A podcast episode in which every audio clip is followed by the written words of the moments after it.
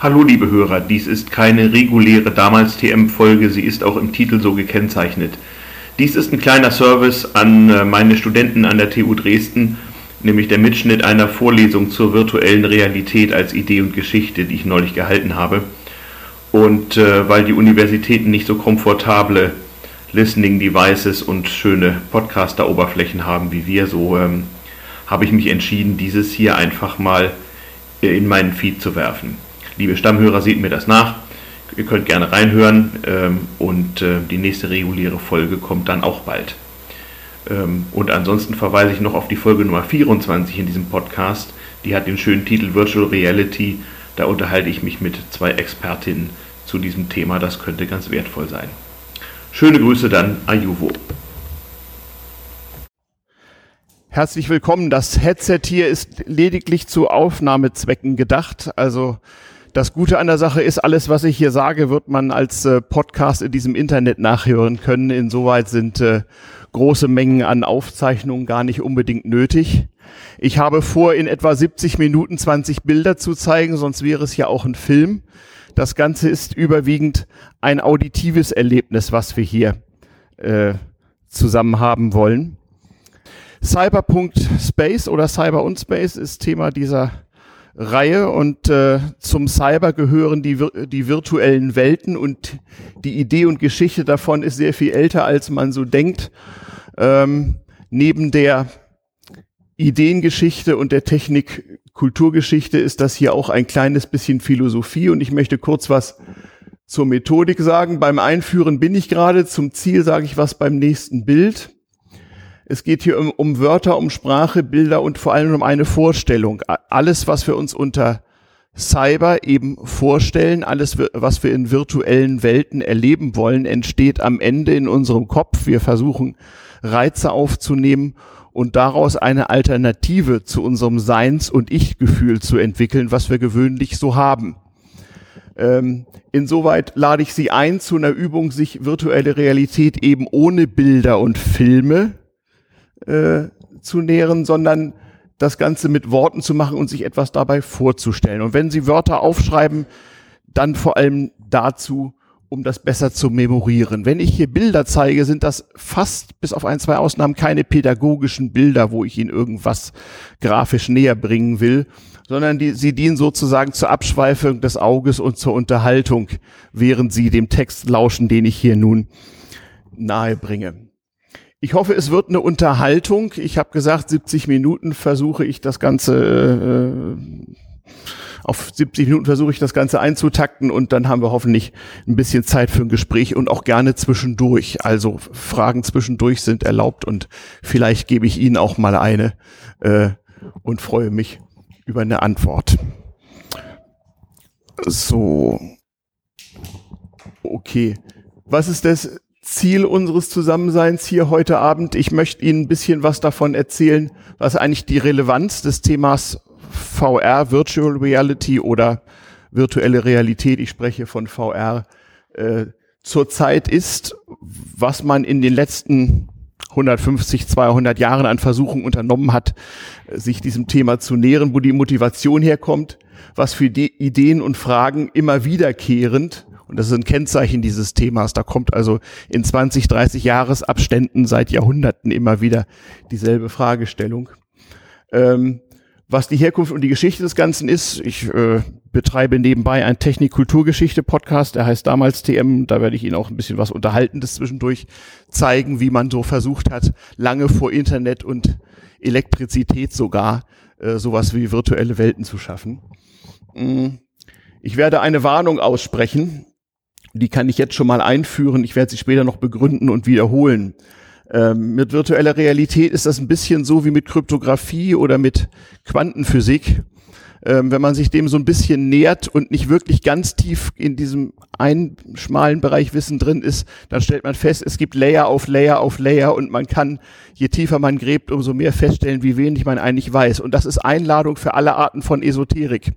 Ich weiß nicht, wer von Ihnen so die einschlägigen Buchregale in einschlägigen Buchhandlungen mal betrachtet hat. Es gibt diverse Ratgeber, die erzählen, wie man mit Hilfe von quantenphysikalischen Erkenntnissen darauf kommt, dass eigentlich alles ganz anders ist, als man denkt. Und äh, Ich kann natürlich mit so einem Thema, wie zum Beispiel auch virtueller Realität, sehr, sehr schön völlig unwissenschaftlichen Unsinn erzählen, ohne dass man ohne sehr erheblichen Aufwand darauf käme, was der Unsinn eigentlich ist. Also Warnung vor allen möglichen Ratgebern und auch journalistischen ähm, Texten zu dem Thema, die halt sehr, sehr häufig sich hier irgendwie in der Literaturauswahl vergriffen haben. Ich komme darauf später nochmal zurück. Ja, wie wollen wir zu dem Ziel kommen? Der Weg ist wie immer, man fängt an mit ein paar Beispielen, mit einer geschichtlichen Einordnung von Fragen in ihrer Zeit. Ich habe eben erzählt, ich werde Ihnen was über Technikgeschichte und Entwicklung erzählen und nach der Technikgeschichte die Ideengeschichte einführen. Wie hat man über dieses Thema früher und heute gedacht? Und am Ende wissen wir dann also, was ist virtuelle Realität im heutigen zeitgenössischen engeren Sinne? Warum ist dieses Thema immer wieder relevant? Was ist eigentlich der Antrieb von uns Menschen? Warum wollen wir das wissen? Woher kommt die Idee? Und schwierige Voraussagen, wenn sie die Zukunft angeht. Was ist die vermutliche präsumptive nahe Zukunft dieses Themas? Das sind, das ist so ungefähr das, was ich mir für heute Abend äh, vorgestellt habe. Ähm, es, ich werde Ihnen einige wenige Verweise geben auf ähm, Dinge im Internet, die Sie auch mit der Such Suchmaschine Ihres geringsten Misstrauens ohne weiteres finden. Man brauchte also nicht ellenlange Links, ein paar Stichworte reichen dazu. So, virtuelle Welten, das ist so eine der zeitgenössischen Interpretationen, sollen dadurch entstehen, dass wir unseren Sinnen andere Eindrücke vermitteln als die alltäglichen. Wir haben hier das klassische Beispiel, Sie kennen es alle, dieser VR-Brille, die in Stereosko Stereoskopie, in einem Stereobild unseren Augen Dinge vorgaukelt, die dann in unserem Kopf hoffentlich dreidimensionale Welten entstehen lassen. Sehen, das wissen wir heute, und zwar äh, tatsächlich erst seit ganz wenigen Jahrzehnten, aber wir wissen es jetzt mit Sicherheit. Sehen ist ein kognitiver Prozess. Es gibt von der Netzhaut keine direkte Signalleitung äh, in irgendwelche Hirnareale, wo man elektrische Impulse nachmessen und korrelieren könnte. Es gibt keine. Eine gut bestückte Netzhaut wäre ein Sensor von so ungefähr einem Megapixel. So doll eigentlich nicht. Gleichzeitig kann man im Experiment nachweisen, dass viele Menschen sehr viel schärfer sehen können, als es der Sensor eigentlich zuließe.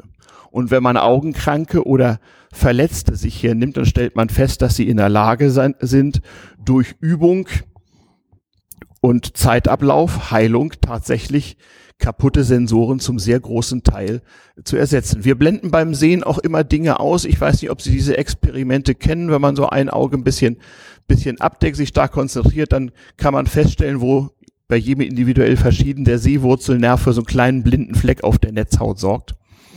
Das heißt, unser Hirn ist ständig dabei, Dinge auszublenden. Wenn ich herabschaue, blendet es meine Nase aus. Es wird auch dieses Mikrofon irgendwann ausblenden, wenn es lang genug hier ist. Und das ist bereits auch ein Effekt neben der Stereo-Wahrnehmung von der Erzeugung virtueller Welten in unserem Kopf. Das wäre der Sehsinn.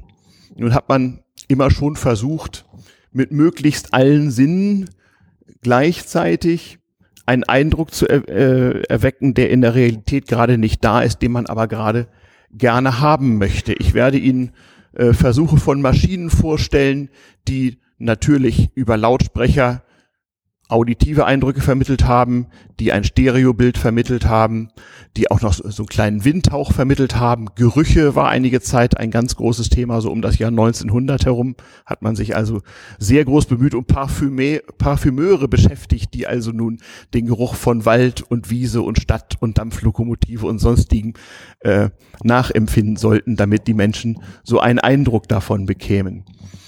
Ähm, Gegenstand der heutigen Forschung ist ganz häufig Tastsinn. Ähm, ich werde hier noch zwei, drei Mal mit einem Stichwort, und da komme komm ich gleich zum ersten Beispiel kommen, das sogenannte Gummihandexperiment kann man zu Hause leicht nachmachen, wenn Sie so einen Abwasch-Gummihandschuh nehmen und den mit irgendwas Watte, Q-Chips oder sowas, was es im Badezimmer so gibt, ausstopfen und dann so eine glibbrige Gummihand haben, den auf den Tisch legen, hierhin, ihre Hand daneben legen und dann eine Versuchsperson bitten, auf ihrer Hand und auf dieser völlig bewegungslosen Gummihand dieselben Bewegungen nachzuzeichnen. Eine Null, eine Eins, ein Fragezeichen, einen Kreis. Und wenn Sie in dieser Zwischenzeit immer nur auf diese Gummihand schauen, dann werden, Sie irgendwann feststellen, dass die Gefühle auf Ihrer Hand weitergehen, während die, äh, die Versuchshelferin oder der Versuchshelfer nur noch auf der Gummihand diese Reize erzeugt. Und wenn Sie das bei Ihrer Versuchsperson geschafft haben, als Hilfsperson, dann holen Sie den Hammer aus der Tasche und hauen einmal ganz groß auf den Gummihandschuh. Sie werden überraschende Dinge erleben. Sehen Sie zu, dass nichts in Reichweite ist, was irgendwie kaputt geht. Ein weiteres Experiment, was Sie machen können, ist, wenn Sie zufällig so eine VR-Brille haben oder so einen Ersatz, irgendwie so eine Google Cardboard oder sowas, wo man so vorn sein Handy reinschiebt und dann so ein Pseudo-Stereo-Bild hat, gibt's ja alles. Ähm, und irgendeine Home-Hobby-Videokamera oder, oder ein iPhone oder sowas mit Stativ. Dann können Sie auch was anderes machen. Das Ganze geht auch als Ganzkörpererlebnis. Wenn Sie nämlich jemanden mit der VR-Brille das Bild sehen lassen, was die Kamera erzeugt, während es den Rücken der entsprechenden Person abbildet, können Sie sich das vorstellen? Ja, hinter mir steht eine Kamera, die filmt meinen Rücken und, und auf diesem Rücken werden auch wieder von der Seite mit einem langen Stock oder so Reize erzeugt, irgendwie Buchstaben auf meinem Rücken gemalt oder so, oder so etwas. Dann glaube ich irgendwann, dass da jemand hinter mir stünde, obwohl ich nach vorne durch diese Kamera nicht sehe. Und es verschiebt sich, wenn ich das lang genug mache, das Ich-Gefühl aus meiner Kopfmitte heraus irgendwie nach hinten oder an die Seite. Ich habe plötzlich das Gefühl, ich stehe buchstäblich in dem Fall nicht neben, sondern hinter mir. Wir kennen dieses Phänomen aus der Psychiatrie. Depersonalisation und oder Derealisation sind schwerwiegende psychi psychiatrische Symptome, äh, deretwegen man durchaus eine Notaufnahme auf, äh, aufsuchen sollte, wenn man sie plötzlich und unerwartet und ohne vorherigen Drogenkonsum an sich verspürt. Mit Drogen geht das natürlich auch und möglicherweise besser, sobald man das gut einordnen kann. Das heißt, offensichtlich ist irgendwie unser Hirn schon darauf konditioniert in irgendeiner Form, ein Ich-Gefühl, ein Hier-Gefühl, ein Existenzgefühl und ein Selbstgefühl zu haben. Und mit das Grausamste, was man in der Psychiatrie sehen kann, sind Kranke, die unter einem zeitweisen oder teilweisen Verlust des Ich-Gefühls leiden. Verlust des Ich-Gefühls für den, der es noch nie erlebt hat, fast nicht möglich sich vorzustellen, ist für jeden psychiatrischen Behandler eine Riesenkatastrophe, ähnlich wie bei den Depressiven. Wer noch nie eine hatte, kann schwer einordnen, was das tatsächlich ist. Ähm, Verlust des Ich-Gefühls erzeugt vor allem unfassbare panische Angst. Patienten, die an sowas leiden, sind also nur ganz, ganz schwer zu beruhigen und äh, auch mit Pharmakologie, also nur sehr beschränkt, so weit einzufangen, dass sie diesen hoffentlich vorübergehenden Vorstand wieder äh, Zustand äh, äh, wieder vergessen und verarbeiten können. Das sind dann richtig traumatische Erlebnisse, ähm, die kommen vor bei Hirnverletzungen oder eben, wenn man allzu lange äh, die falschen Drogen genommen hat und das nicht vertragen hat. Verlust des Ich-Gefühls. Also mit, mit das Grausamste, was uns passieren kann. Hingegen Gefühle von den eigenen Körper verlassen, das ist ja vielleicht auch mal ganz lustig. Es gibt ja Leute, die gehen in den Wald, sammeln die einschlägigen Pilze und freuen sich über dieses Gefühl eine Weile lang. Wenn man das Gefühl hat, man habe das rechtzeitig selber so geplant, dann muss man ja vielleicht auch nicht ganz so viel Angst davor haben. Gleichwohl verträgt auch diesen Eindruck nicht, äh, nicht jeder. Und ähm, in der Mitte des 20. Jahrhunderts hat man so versucht, Folter- und Verhörmethoden zu designen. Also durch Drogen, die den Verlust des Realitäts- und Ich-Gefühls induziert haben. Ähm, und indem man den Folteropfern versprach, ich kann diesen Zustand wieder aufheben, wenn ich hier diese Tablette gebe. Du musst mir nur dies oder jenes sagen, hat man dann versucht, sie zu motivieren. Nun also diesem Zustand wieder zu entfliehen. Also, äh, dieses Ich-Gefühl, was wir da haben, ist offensichtlich eine für uns existenznotwendig empfundene hm, Voraussetzung unseres Daseins und unseres So-Seins. Was ist nun die Motivation? Warum will man solche Zustände eigentlich, wenn es doch eigentlich so grausam scheint, warum will man die eigentlich erreichen? Wunsch nach neuen Welten. Also wie gesagt, auch bei den sogenannten alten Griechen gab es erste Beispiele. Ein berühmtes erkläre ich Ihnen nachher. Das ist so ein bisschen akademisches Allgemeinwissen. Aber immer wieder durch die Jahrhunderte gab es Leute, die das aufgeschrieben haben und ihre Aufzeichnungen sind uns erhalten. Es gibt Zeichnungen von Versuchen, das zu machen. Ein Wunsch ist natürlich Selbsterkenntnis. Wenn ich es, wenn ich es schaffen kann, aus mir selbst herauszutreten und mich selbst von außen zu betrachten, dann kann ich vielleicht lernen, ein besserer Mensch zu werden. So ganz stark vereinfacht ist eine Motivation dabei. Erkenne dich selbst. Auch so eine 2000 Jahre alte Forderung. Besserer Körper natürlich. Wer von uns ist nicht irgendwie mit seinem Körper gerade mal unzufrieden oder auch einfach nur mit der Körperlichkeit? Wenn ich diesen verdammten nassen Sack nicht an mir hätte, was könnte ich eigentlich alles machen, wenn ich nicht, wie viel Zeit hätte ich eigentlich, wenn ich nicht den ganzen Tag diesen verdammten Organträger irgendwie unterhalten müsste und mit zunehmendem Alter wird das ja auch irgendwie schlimmer und man denkt, hätte ich mal früher nicht Dollar weniger Drogen genommen oder was auch immer. Ähm, das haben sich Leute früher auch schon gesagt und äh, zumindest die zeitweilige Illusion eines besseren Körpers ist auch eine häufige Motivation. Oder halt gar kein Körper. Ne? Wie gesagt, wie toll wäre das denn? Sie kennen alle so diese Hollywood-Filme aus ein paar Jahrzehnten wahrscheinlich. Tron war so einer der ersten. Äh, ich lade sozusagen mein Bewusstsein irgendwo hoch. So hat man es für die ganz Dummen am Beginn des Internets allen erklärt, als man sie so auf tragbaren und an Krücken in den Cyberspace getragen hat, damit sie auf den großen Knopf drücken, wo drauf steht kaufen. Ne? Das war ja die eigentliche Motivation, warum man das promotet hat ähm, hat man den Leuten versprochen, na ja, wenn du sozusagen ohne Körper in virtuellen Welten leben kannst, dann bist du unsterblich oder vielleicht zumindest wiedererweckbar. Zeitreisen, Reisen durch Zeit und Raum, auch so ein Thema. Wie toll wäre es denn, wenn wir nun heute die ganze Technik haben, wenn Leute im 23. Jahrhundert einfach mal in VR gucken könnten, wie es denn äh, vor dem Klimawandel auf der Erde aussah, als noch einfach so Wasser aus der Atmosphäre dieses Planeten fiel. Wenn sich keiner mehr dran erinnern kann, mag das ein großes Phänomen sein. Wir können das zum Teil schon nachvollziehen. Ich zeige Ihnen nachher, wie man so äh, im Jahr 1800 oder 1850 versucht hat, solche Eindrücke zu erwecken.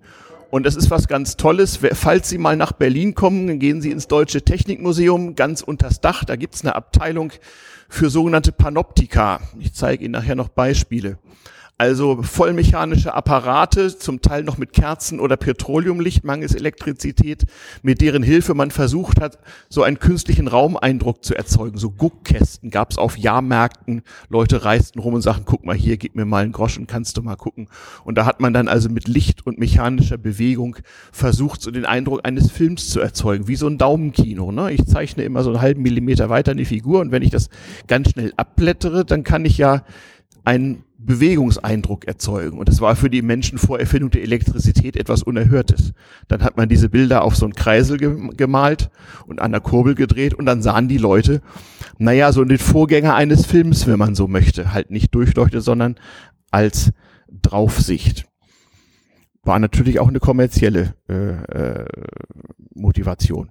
Ja, und schließlich Lernen, Manipulation, Herrschaft und Macht Ne, wenn Sie Institutionen wie der Universität oder auch jedem beliebigen Unternehmen versprechen, Ihre Mitarbeiter können viel effektiver lernen, wenn Sie nur diese so und so viel Millionen teure Anlage kaufen, wo, wo Ihre Mitarbeiter in fremden Welten herumschwelgen können und ganz schnell ganz viel neue Dinge lernen und sich so verhalten, wie genau Sie das wollen. Wer möchte denn das nicht? Nicht nur in der Unternehmenswelt, sondern Herrschaft und Macht war natürlich immer ein wichtiges Ding.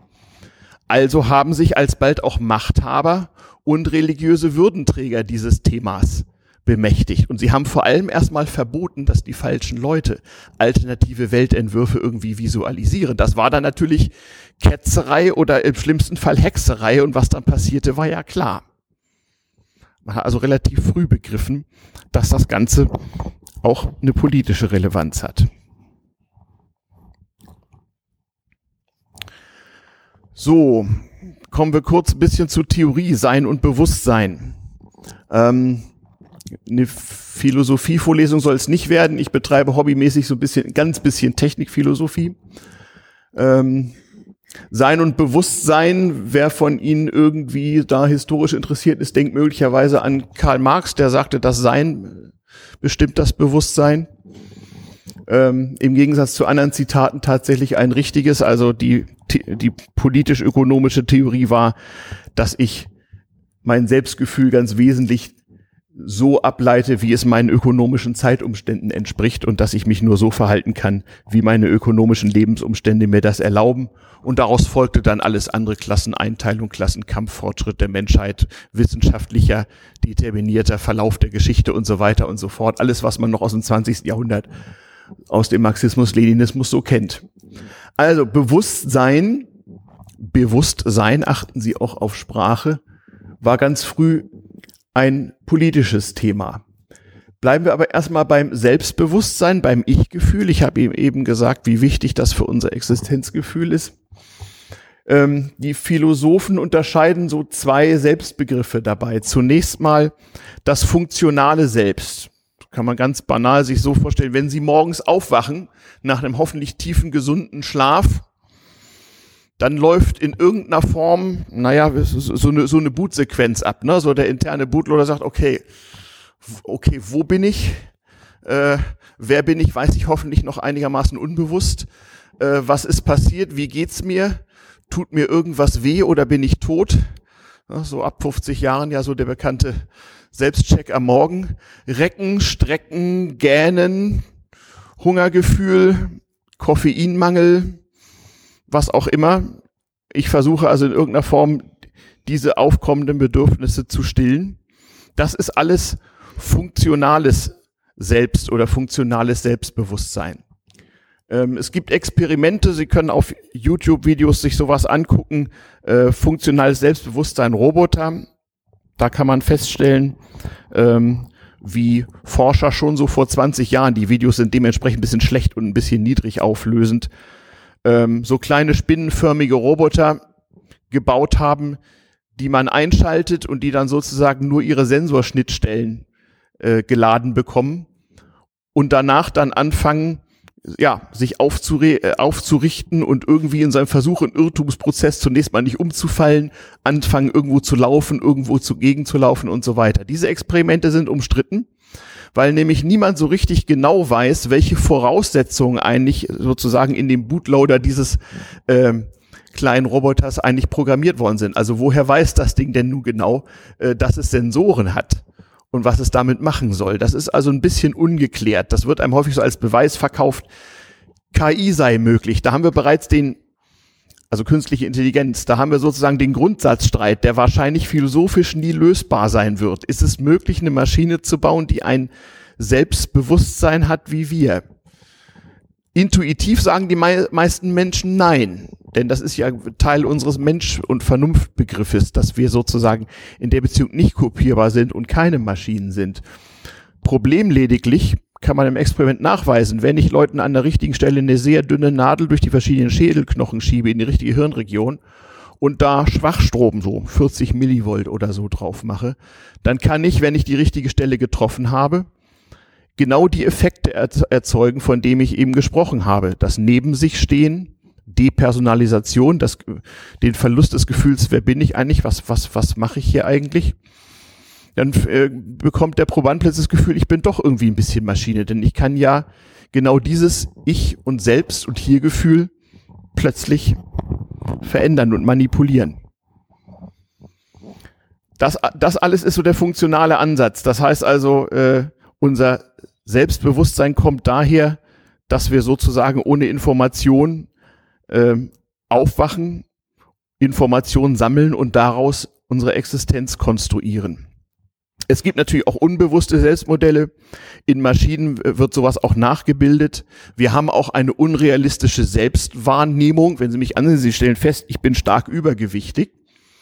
Allerdings haben wir Übergewichtigen meistens die Eigenschaft, uns selber gar nicht so stark so wahrzunehmen und es gibt so teure, teure Verhaltenstrainer, die bringen übergewichtigen Personen erstmal bei, wie sie sich selbst realistisch sehen, damit sie überhaupt einen Fortschritt bei ihren Abnehmkuren oder sowas sehen.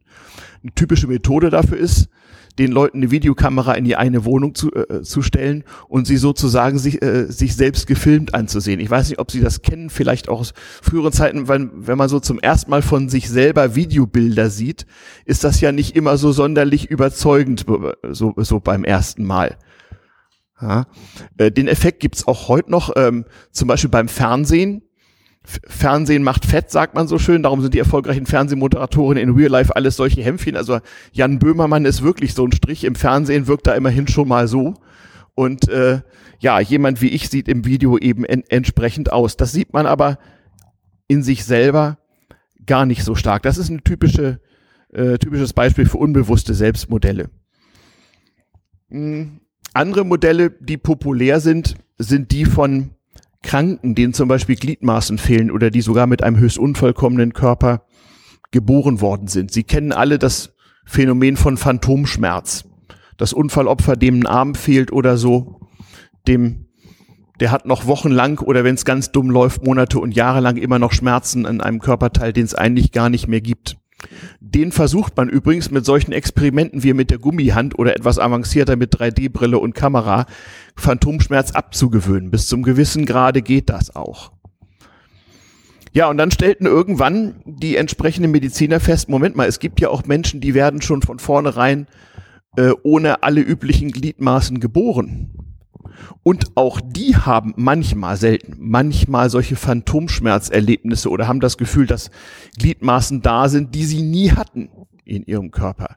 Das bedeutet, das Selbstmodell, wie ich aussehe und was sich alles bewegt, ist offensichtlich generisch und zum Teil auch vererbbar. Es ist also gar nicht notwendig, einmal Arme gehabt zu haben, um trotzdem das Gefühl zu haben, sie würden einem fehlen oder sie täten einem weh. Das kann man medizinisch nachweisen, ja.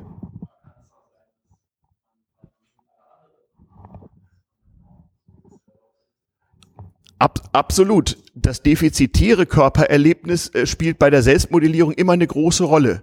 Also die Psychologen, nicht die Physiologen. Die Psychologen sagen, wir Übergewichtige nehmen uns etwas schmaler wahr, als wir in Wirklichkeit sind, weil wir ja ein Idealbild von anderen haben, wie wir sein wollen und weil wir ja ein positives Selbstbild zur Selbsterhaltung brauchen, tun wir das. Ein Beweis für die Theorie gibt's nicht, aber das klingt erstmal plausibel und für Psychologie reicht das ja manchmal. Die ist halt nur in Teilbereichen im Experiment zugänglich. Ist die Frage beantwortet? Ja. Okay. Ähm, die Philosophen sind draufgekommen, neben dem funktionalen Selbst gibt es auch ein phänomenales Selbstgefühl oder ein phänomenologisches, wie, wie man möchte. Phänomenologie werde ich Ihnen jetzt nicht im Einzelnen erklären. Ich verweise auf dieses Internet. Ganz wichtig dabei ist, Körpergefühl hat was mit Leiblichkeit zu tun. Wir sind nicht wir, wir selbst ohne Körper. Das geht überhaupt nicht. Und unser Körpermodell ist wesentlich äh, für unser Gefühl von Wesensein und Menschsein. Und jetzt kommen wir darauf, was das mit virtueller Realität zu tun hat. Es geht um Anwesenheit oder fremdsprachlich Immersion, Immersion, Eintauchen, eingehüllt sein. VR im heutigen zeitgenössischen Sinne setzt immer voraus, ich fühle mich total umhüllt von dieser virtuellen neuen Welt, in der ich gerade bin. Das ist, das ist das Ziel. Alles, was das nicht schafft, ist kein VR. Also das ist umstritten. Der Begriff hat sich natürlich mit den technischen Möglichkeiten immer gewandelt. Anno 1850 hat es gereicht, wenn ich in ein Guckkasten guckte, wo eine helle Petroleumlampe war und, und ein, ein rotierender Zylinder und da waren Bilder drauf und durch die Rotation habe ich so einen Filmeindruck gehabt. Die Leute damals hätten sie den Begriff, Begriff gekannt, hätten wahrscheinlich gesagt, ja, da ist eine Welt, wie ich sie sonst nicht kenne. Da gibt es vielleicht Wesen, Tiere, äh, Fabeltiere, was auch immer, die es sonst nicht gibt. Die äh, fliegen da plötzlich rum oder was sie sonst tun mögen. Nicht? Auch das Konzept Avatar kommt aus irgendeinem französischen Roman aus dem 19. Jahrhundert. Ich habe vergessen, es nachzuschlagen. Ähm, das Internet wird Ihnen helfen. Ähm, auch dieses Konzept Avatar, also eine fremde Körperlichkeit in der virtuellen Welt, ähm, ist etwas, was aus der Phänomo Phän Phänomenologie kommt. Ähm, und schließlich auch ein Konzept, ähm, was logisch philosophisch nicht sein kann, aber was immer gerne für Erklärungen benutzt wird das sogenannte Männchen im Kopf Modell. Also so die Idee, man könne einen Automaten schaffen, so Golem und Roboter, also so einen Frankenstein, wo im Kopf so ein ganz kleines Wesen sitzt und so ein Joystick durch die großen Augen als Bildschirme den Körper steuert. Das, ne, so, man kennt ja so Filme, wo sowas gemacht wird. Meistens mit einer möglichst weirden Story irgendwie, irgendwie da dran. Ähm, die Philosophen, die sich mit dem Phänomeno phänomenologischen Selbst äh, beschäftigen, würden sagen, das kann nicht sein. Warum kann das nicht sein? Die sagen, Moment, ähm, wenn es so wäre, dass man ähm, auf diese Weise gesteuerte Körper konstruieren könnte, dann hätte ja das Männchen im Kopf auch wieder einen Körper und auch wieder ein Bewusstsein und auch wieder ein Männchen, was in diesem Männchen ist und so weiter und so weiter. Das hört sozusagen nie auf. Also logisch mathematisch kann es so wahrscheinlich nicht sein, aber lange Zeit haben sich Menschen äh, sowas vorgestellt, dass vielleicht in unserem Kopf drin irgendwas anderes ist, was uns steuert, bis hin zu finsterstem Aberglauben, nicht? Wie hat man sich psychiatrische Symptome früher erklärt? Was war ein psychisch kranker Psychotiker oder, oder ein, ein, jemand mit einer Angstneurose, der, äh, der vielleicht auch sein Körpergefühl vergaß? Wir hatten das vorhin. Na, der war von einem Dämon besessen. Und zwar in allen möglichen Kulturen. Also es gab nicht nur Exorzismus so, so bei den Christen in Europa, sondern in allen möglichen Kulturen hat man dieses Bild. Da ist irgendwas in dem Körper drin und das steuert irgendwie falsch und das muss da irgendwie raus. Und wenn man diesen armen Körper und diese arme Psyche nur unter genügend Drogen setzt und irgendwelchen Ritualen aussetzt, fürchterlichen Schmerzen und so weiter, also es muss auf jeden Fall unangenehm sein, komischerweise, dann verlässt dieser Körper, Satan hebe dich hinweg, nicht wahr? Dann verlässt diese, äh, dieser steuernde äh, schlechte Einfluss den Körper und alles ist wieder gut. Nicht? Körper und Seele, auch, auch, auch so eine Geschichte. Von, von Anfang an so eine Dualität. Da braucht man kein Christentum oder ähnliche Religionen für. Auch andere Kulturen haben das. Das heißt also, die Idee, dass dieses Selbstsein und So-Sein möglicherweise von dem Körper getrennt sein könne und das Tod vor allem sei, dass eben die Seele entschwindet und dann ist es nicht mehr weit dafür. Angst vor dem Tod dadurch zu bekämpfen, dass man diese Seele für unsterblich erklärt. Und die Machthaber haben dann gesagt, ja, das hat aber Voraussetzungen mit der Unsterblichkeit der Seele. Das wäre ja wohl noch schöner. Nur wer ein gottgefälliges Leben äh, äh, führt natürlich. Und was das ist, naja, das diente halt den jeweils vorherrschenden zeitgenössischen Herrschaftsinteressen. So viel zum phänomenalen oder phänomenologischen Selbstbegriff. Ja, ich hatte eben schon ein bisschen vorgegriffen, aber das schadet ja auch nichts.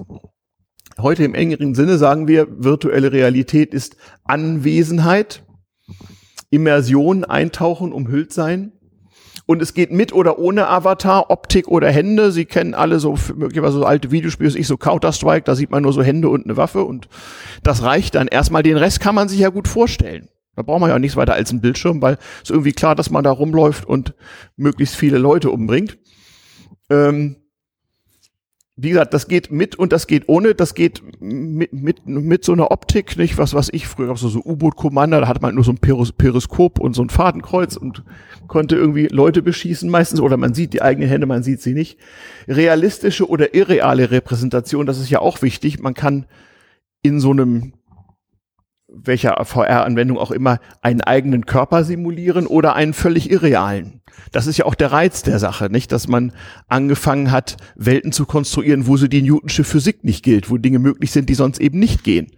Wo ich eben fliegen kann, auch wenn ich keine Flügel habe.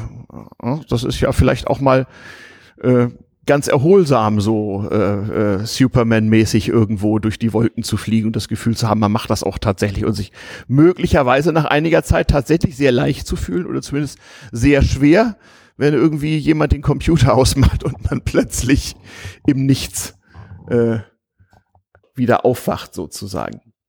Was ist der Antrieb von alledem? Ähm, ich hatte es schon so ein bisschen angedeutet, es gibt im Grunde immer drei für das ganze Thema VR.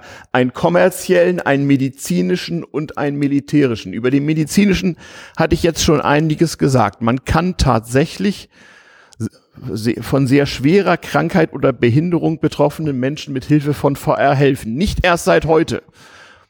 Ja, auch, auch schon vor 100 Jahren hat man mit so einfachen Gefühlsexperimenten wie der Gummihand und sowas zum Beispiel den Phantomschmerzpatienten nach dem Ersten Weltkrieg geholfen. Nach dem Ersten Weltkrieg hatte man eine Unzahl von Leuten mit schwersten psychiatrischen Symptomen. Man kannte aber sozusagen die Ursachen noch nicht, denn der erste moderne Krieg war der amerikanische Bürgerkrieg gewesen, der war nur zu der Zeit schon 50 Jahre her, aber diesen Massenanfall an körperlich Schwerversehrten hatte man einfach nicht. Und die Psychiatrie hat deswegen so zwischen 1917 und 1925 so enorme Fortschritte gemacht, weil man halt millionenfaches Ver Versuchsmaterial hatte. Also die Sache ist nicht, ist nicht so fürchterlich neu. Wesentlicher Antrieb ist ein kommerzieller. Also die Welt ist ein, ein Friedhof von gescheiterten VR-Startups. Es ist unfassbar. Ich bin von Haus aus Ökonom. Ich habe die Dotcom-Bubble, den Y2K-Bug und davor alle möglichen Wellen von VR-Geschichten. Es gab Zeiten, da konnten sie auf jedes neue Startup nur draufkleben, wir machen was mit virtueller Realität. Das war so die, das war so die künstliche Intelligenz der 90er. Wenn man das da draufschrieb, gab es erstmal Geld, pauschal. Und auch heute werden Milliarden verbrannt, zuletzt Facebook zwei Milliarden Dollar oder sowas, glaube ich, für irgendeine VR-Initiative. Und immer wieder versandet das so ein bisschen. Warum wollen Leute so unheimlich viel Geld für etwas ausgeben, was seit Jahrzehnten, wenn nicht Jahrhunderten ständig immer wieder scheitert oder versandet? Naja, einmal, weil es einen Gewöhnungseffekt gibt. 1850 war das mit dem Guckkasten total cool. Heute ist das natürlich so eher lame oder fast schon wieder cool, weil es so alt ist und ohne Strom und so. Das ist dann fast schon wieder gut. Ähm, ich werde nachher noch ein paar Beispiele erzählen. Sie kennen alle so Kinofilme mit 3D, gibt es seit den 1920er, 30er Jahren, aber wird mit immer neuen Brillen und immer neuen Polarisationsfiltern und so weiter immer wieder probiert, in der Hoffnung, jetzt kommen Millionen Leute in mein neues 3D-Dome-Kino und äh, alles ganz toll und ich werde unglaublich reich. Also der kommerzielle Antrieb ist enorm hoch und er kommt immer, immer, immer wieder. Also was ist die Relevanz? Naja, wenn in Ihrem Berufsleben äh, in der nächsten Welle 2045 oder so mal wieder VR ganz heiß ist und äh, äh, Sie sollen im Startup arbeiten, dann gucken Sie, wo die Welle gerade ist. Vielleicht lohnt sich es für Sie da mal mitzumachen. Ja, und dann gibt's den militärischen Antrieb. Hm, das interessiert uns Hacker natürlich ganz besonders. Ja.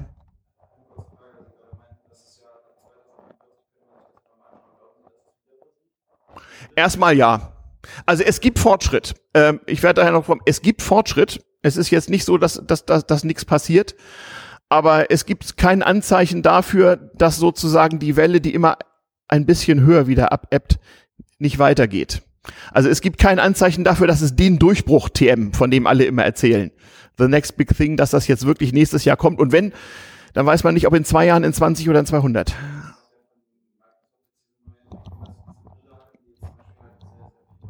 Mhm. Mhm. Mhm. Jo. Jo. Gibt's, gibt's alle 20 Jahre dessen, das neue bahnbrechende Ding. Werde ich Ihnen gleich in, äh, live und in Farbe vorführen. Das ist schon mal eine wichtige Relevanz. Also wenn Sie das von hier mitnehmen, ist das schon mal wichtig. Es ist eine von diesen Technologien, wo es Fortschritt gibt, wo aber viele Leute sagen, ach naja, das ist ja lame und das ist zur Zeit gerade wieder so ein Problem. Im Moment ist KI, AI ganz heiß, ne, wenn man das irgendwo draufschreibt auf irgendeinem Berliner Start-up-Treffen, wo kommen Sie denn her? Auch neuer Chaos und so, ah, fieser Hacker, nee, nee, gar nicht. Und äh, was machen Sie denn so, wenn ich denen dann erz erzähle, obwohl ich ja keine Ahnung von habe. Ich mache KI, ah, ist ja interessant, sagen Sie mal. Hm, gucken Sie mal meine Visitenkarte und so. So war das mit VR auch mal. Und das wird wahrscheinlich auch mal wieder so sein. Aber es gibt Fortschritt. Und jetzt kommt das bisschen Bedenkliche daran. Ich gehöre zu den Leuten, die sich engagieren zu Themen wie Gesichtserkennung, Überwachung, Verhaltensmuster, äh, Kameras, die erkennen, ob man einen Koffer irgendwo auf dem Bahnsteig stehen lässt oder nicht. Und sich überlegen, was man mit den Informationen wohl noch alles machen könnte. Und im Militärbereich jedenfalls gibt es den Fortschritt ganz, ganz erheblich. Wenn Sie militärische Robotik angucken, geben Sie bei YouTube ein Boston Dynamics, falls Ihnen das nicht sagt, dann werden Sie feststellen, so ganz ohne Maschinenmodelle von Körperlichkeit, Anwesenheit, 3D im Raum, wird das wohl nicht gehen. Gleichzeitig, alle Leute, die wirklich damit auskommen, sagen, von dem, von der autonomen, selbstbewussten Tötungsmaschine, die eigene Mordbeschlüsse fasst, sind wir sehr, sehr weit entfernt. Aber es ist total gut, den Militärs auf aller Welt zu erklären, das müsst ihr unbedingt kaufen. Sonst kommen von diesen Robotern einfach mal 200 und stürmen euer Ministerium. Da nützt euch eure ganze Artillerie und sowas überhaupt nichts. Das ist immer die Frage, wieso der nächste Krieg aussieht. Das ist ein, so ein ganz alter Spruch an allen Militärakademien der Welt. Das Problem von uns Militärs ist, dass wir uns immer auf die vergangenen Kriege vorbereiten, aber nicht auf die nächsten. Und wie der nächste aussieht, ja, das ist eine unendliche Geldquelle, wo man wahnsinniges Geld für nehmen kann. Ich halte also äh, den militärischen Antrieb zurzeit für denjenigen, wo man die meiste Aufmerksamkeit drauf gucken sollte. Wir haben immer sehr viel medizinische Sensationen, sind immer gut, das ist interessant, das ist, das ist menschlich interessant. Kommerziell hatte ich eben Ihnen erklärt, das ist so ein Schweinezyklus, es gibt immer wieder Ressourcen, dann gibt es Enttäuschung. Selbst wenn jetzt jemand das ganz dolle Ding erfindet, gibt es eine hohe Chance, dass er im Moment kein Geld dafür kriegt, weil VR ist gerade nicht sexy. Im Moment muss das künstlich intelligent sein, er muss halt ein anderes Schild draufkleben, dann könnte das möglicherweise was werden. Ja, so ist das ja immer.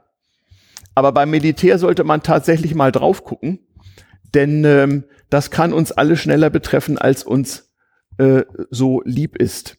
Und auch wenn der Automat, der überlegt, ob ich jetzt äh, äh, diesen Kohlenstoffträger da vor, vor mir umbringe oder nicht, auch wenn er nicht wirklich selbst künstlich intelligent ist, reicht's ja, wenn er ein extrem schlecht geschriebenes Programm hat, was vielleicht aufgrund einer bedauerlichen Verwechslung zum Schluss kommt, dass äh, meine Existenz vollkommen überflüssig ist und daher abgeschafft gehört. Das kann ja immerhin mal sein.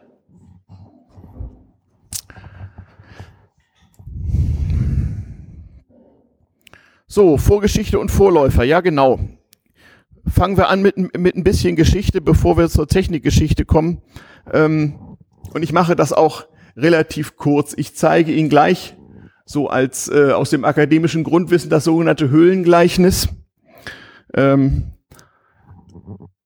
und äh, zeige Ihnen, wie man schon in der Antike drüber dachte, woher wissen wir eigentlich, dass wir existieren, dass wir selbst sind, dass es uns gibt ähm, auch so dieses Problem, auf das ich noch zu sprechen komme, woher weiß ich eigentlich, dass das hier keine Simulation ist? Was heißt hier real? Wer hat das so perfide programmiert? Kann doch gar nicht sein. Äh, haben Sie den Pixelfehler am Himmel heute Morgen nicht gesehen? Kann, stimmt doch was nicht. Diese Gedanken gab es früher schon. Ähm, Gärten und Parks, das ist auch so ein Thema künstliche Welten. Dass die Leute angefangen haben, zunächst die Privilegierten und Reichen und später das so für die Allgemeinheit geöffnet haben, Gärten anzulegen, hatte auch was damit zu tun, dass man gesagt hat, mal, ich mache mir einfach mal meine andere Landschaft. Und die waren da sehr kreativ. Die haben nicht nur irgendwie Bäume gepflanzt und ex möglichst exotische Gewächse aus anderen Ländern eingeführt und versucht, dass die auch hier trotz viel zu wenig Sonne wachsen, Gewächshäuser gebaut und was nicht. Nee, die haben wirklich Berge versetzt, also zumindest Hügel, künstliche Seen angelegt, künstliche Ruinen angelegt. Gehen Sie mal, was ich, Park Sanssouci in Potsdam oder sowas oder ins Pücklersche Gartenreich in der Nähe von Dessau. Da sehen Sie das. Da hat man also wirklich eine künstliche Landschaft in Real Scale einfach mal aufgebaut. Das war auch so ein Versuch, zumindest sagen die Kulturhistoriker. Damit fängt's an. Schauspiel und Bühne seit der Antike. Ne? Was haben die Leute gemacht? Brot und Spiele. Na, sie gingen ins Theater im weitesten Sinne, nicht nur zum Schauspiel, sondern auch, was weiß ich, wenn sich die Gladiatoren dort gegenseitig umbrachten oder von Löwen gefressen wurden oder sonst irgendwas. Hauptsache Unterhaltung fürs Volk. Das waren ja auch in, in einer gewissen Hinsicht virtuelle Welten. Guckkästen und Panoptika habe ich schon viel, viel zu erzählt. Das ist dann so das 18. und 19. Jahrhundert. Also mechanische Mittel, so mit Petroleumlampe, Vergrößerungsglas, bisschen Mechanik, irgendwie einen Bildeindruck machen. Mechanische Animationen im, im weitesten Sinne. Da sind wir da schon beim 3D-Film. Wie gesagt, es war noch nicht mal der Tonfilm so richtig erfunden. Da hat man es schon mit 3D probiert. So alt ist die Story. Immer wieder haben Leute versucht, damit Geld zu äh, machen. Und wir werden noch auf dieses klassische Thema kommen. Diesen Aufwand würde ja niemand treiben. Das ist eigentlich so ein dummer Spruch, den hat man immer so in Überwachungs- und Big Data zusammenhängen und so. Also so ein Aufriss wird doch niemand machen, um das rauszufinden. Doch. Wenn es Macht- oder Kommerzinteressen dient, dann wird dieser Aufwand betrieben. Bei Medizin etwas weniger, aber in den ersten beiden Fällen unbedingt. Also verfallen Sie niemals in, diese, in diese Denkfalle, das ist doch viel zu aufwendig, das kostet doch Millionen, das würden die doch nicht machen. Doch, würden sie. Lange Zeit hat niemand geglaubt, dass jemand sämtlichen Internetverkehr in einem Knoten irgendwo abspeichert. Und äh, niemand hat gedacht, dass irgendwann tatsächlich mal die, die, die so, als es noch rotierende Festplatten in Massen gab, dass die Preise steigen, weil gewisse Abnehmer einfach mal so drei Viertel der Weltproduktion davon aufkaufen. In einem Monat. Also diesen Aufwand würde niemand treiben. Doch, doch, das passiert tatsächlich. So, kleines Bildungserlebnis. Muss auch mal sein haben vielleicht viele schon mal gehört, weiß nicht genau. Höhlengleichnis. Platon, einer von den ganz alten Griechen, lebte, glaubt man, also ne, Your Mileage May Vary, das mit den Kalendern ist so eine Sache, irgendwie so um 430 bis 350 vor unserer Zeitrechnung, so ungefähr. Und Platon lässt seinen Lehrer Sokrates erzählen. Er sagt also schon mal, schon mal schlau, er sagt nicht, ich großer Philosoph erzähle euch, wie es ist. Nein, nein, mein weiser Lehrer hat mir erklärt. Und das ist eine der frühesten überlieferten, eine frühesten überlieferten, das war ja Zufall, was, was äh, überlebt hat. Also was wissen wir von der altgriechischen Philosophie? Na, wir wissen das, was oft genug abgeschrieben wurde und irgendwie überlebt hat, trotz Mild Mittelalter und anderen finsteren Zeiten zwischendurch. Die waren bestimmt nicht die einzigen, aber das ist irgendwie zumindest ähm, im westlichen Kulturkreis, das gehört so zum, zum Bildungskanon. Ähm, was sehen wir hier? Das Höhlengleichnis ist, ist eine äh, Beschreibung von einem Gefangenen, der sitzt da so ganz vorne und ist in einer finsteren Höhle, mehr so in einem abfallenden Schacht, so muss man sich das vorstellen, so angekettet oder sonst wie fixiert, dass er nur das Ende des Schachtes, nur die Höhlenwand sieht. Hinter ihm ist eine Mauer. Diese Mauer ist nicht sehr hoch, sondern das ist so wie beim Kaspar-Theater. Die ist gerade so, dass man da oben Figuren bewegen kann.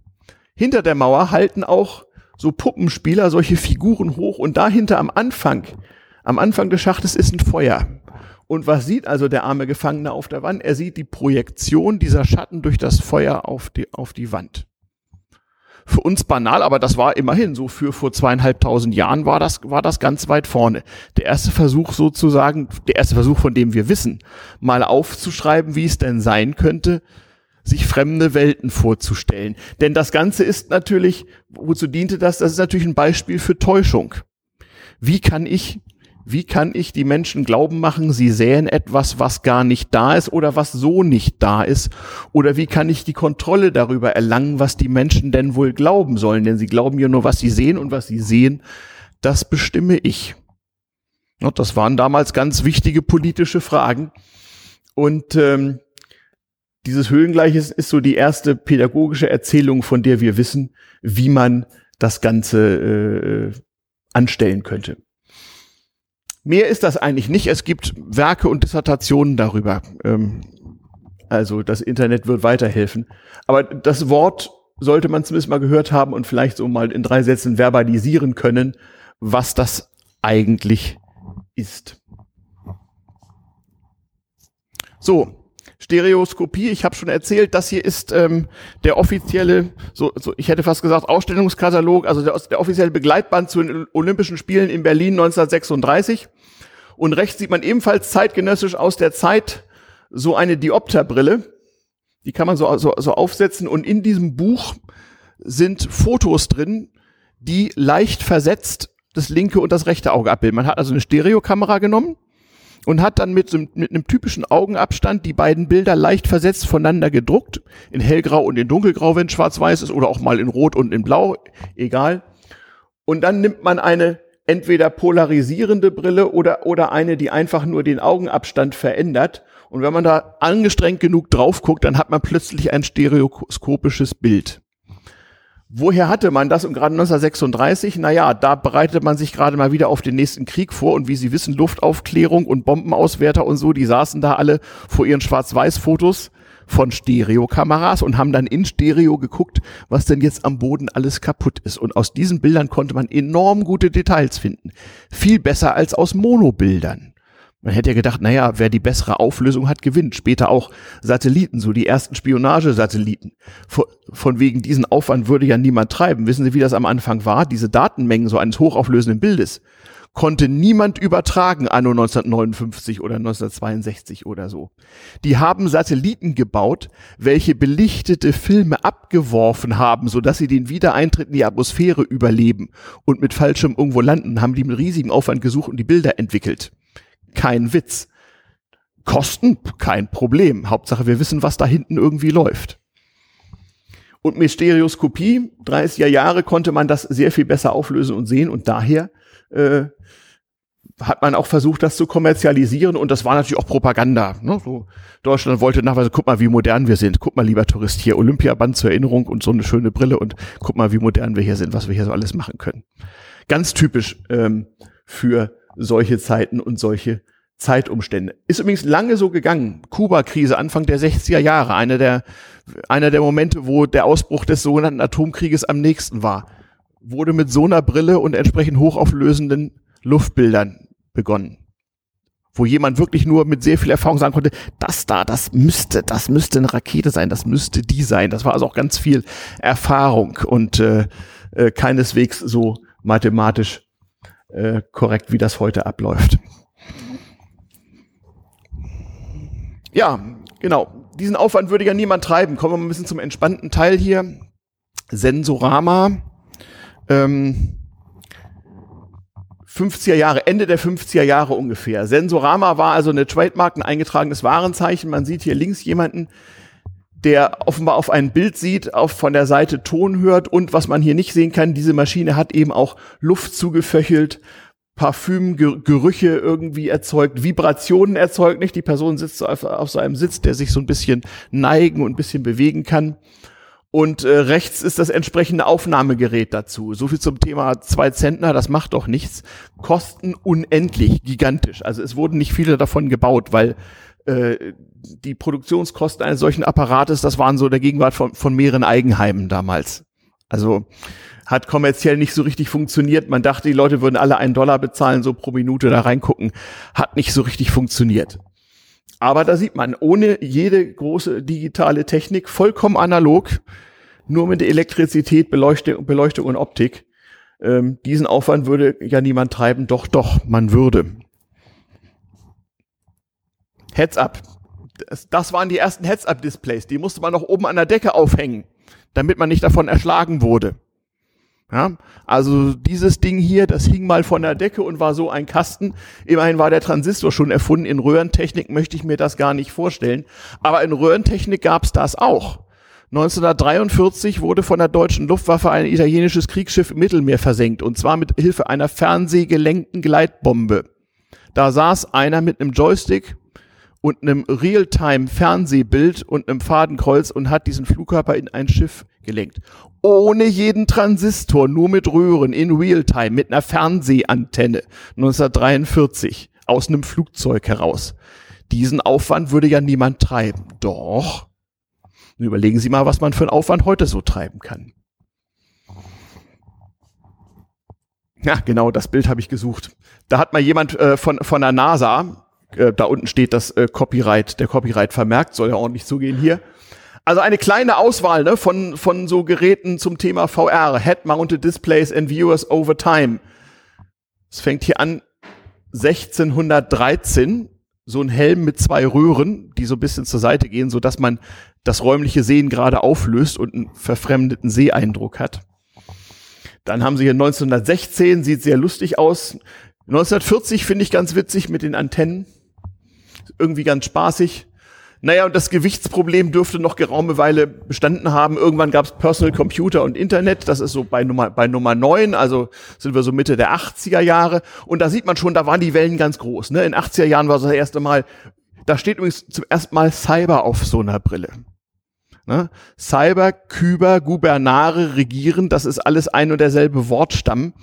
Ähm, man streitet sich darum, welcher Schriftsteller in welchem Roman irgendwann so in der Mitte der zweiten Hälfte des 20. Jahrhunderts äh, das Wort Cyber populär gemacht hat.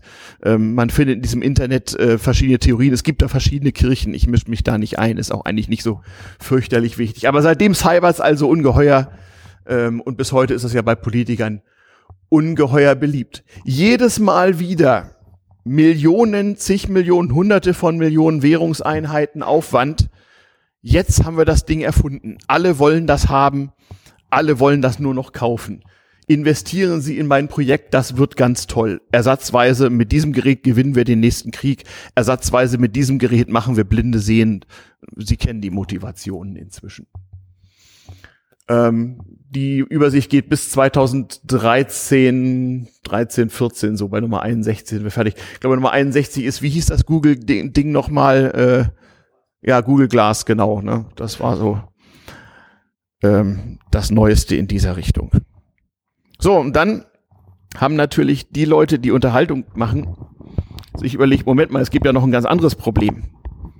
Also, neben der virtuellen Welt, in die, in die ich mich mittels Maschine begebe, die meine Sinne täuscht oder meine Sinne manipuliert oder vielleicht auch mich die Wahrheit sehen lässt, wer weiß, wer weiß, gibt's ja noch das uralte Problem, woher weiß ich denn, dass das hier eine reale Welt ist oder nicht? Also, den an sich gut gealterten Film Matrix 1999 haben die meisten von Ihnen wahrscheinlich gesehen, oder? Wie viele haben Matrix gesehen? Mal so? Fast alle. Erinnern Sie sich noch dran, wie das war, als Sie zum ersten Mal Matrix gesehen haben? Zum allerersten Mal?